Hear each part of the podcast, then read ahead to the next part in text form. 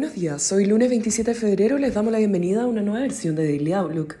El tipo de cambio abre en 822,05 pesos a esta hora con los mercados globales positivos tras la peor semana para la bolsa americana desde diciembre ante expectativas de una política monetaria más restrictiva.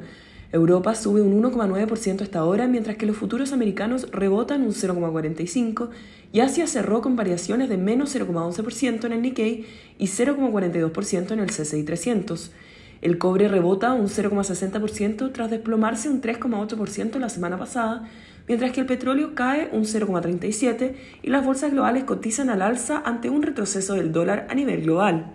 Las proyecciones de valorizaciones más atractivas tras tres semanas de correcciones en la bolsa americana, además de expectativas de resultados mejores a las esperadas, impulsan la bolsa, aunque para la estratega de Morgan Stanley, Michael Wilson, esto no sería más que una trampa de mercado dado que la presión en resultados corporativos estaría lejos de terminar. En el plano económico, hoy tendremos órdenes de bienes durables en Estados Unidos a las 10 y media y luego ventas de viviendas pendientes a las 12 y actividad manufacturera de la Fed de Dallas a las 2 y media.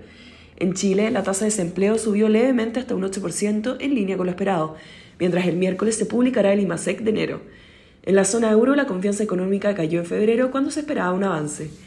El tipo de cambio abre en 822,05 hasta ahora, a la baja con respecto al cierre del viernes, rebotando tras la apertura hasta la zona de 825.